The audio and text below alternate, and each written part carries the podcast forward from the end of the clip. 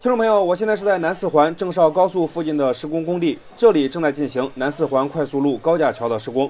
据现场负责人万斌介绍，他们已经进入到桥梁上部结构施工阶段。主线设计桩基是一千三百三十根，完成了是八百七十六根，可施工的完成了百分之九十二。成台设计是二百四十一根，完成了可施工的百分之七十。不可完成主要受两侧的石油管线和天然气影响。等到他们拆迁完成，我们可以进行下部施工。一九年的六月底，主线高架通车；一九年的十二月底，地面道路通车。和之前郑州市其他快速路的建设过程不同，四环线高架桥采用截段预制拼装技术施工。先在两场内根据高精度设计图纸，把桥梁分阶段预制完成，再运送到现场拼装。可以节省大量浇筑养护的时间，减少环境污染。这是这项技术首次在河南使用。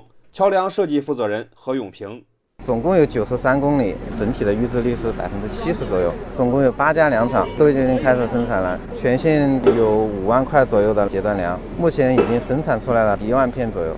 四环线及大河路快速化工程设计为高架桥加地面道路形式。高架桥主道双向八车道，设计时速八十公里每小时。建成后，市民驾车一小时十分钟即可沿四环线绕城一周。作为郑州乃至全省全国最大的市政道路工程，它的体量创下了新的纪录。四环线的桥梁和道路面积加在一起大概六百四十万平方米，大概是九百个足球场之多。钢材的用量大概是一百二十万吨，足够建造一百七十座埃菲尔铁塔。混凝土的用量达到了六百万立方米，足够建造两点三座胡夫金字塔。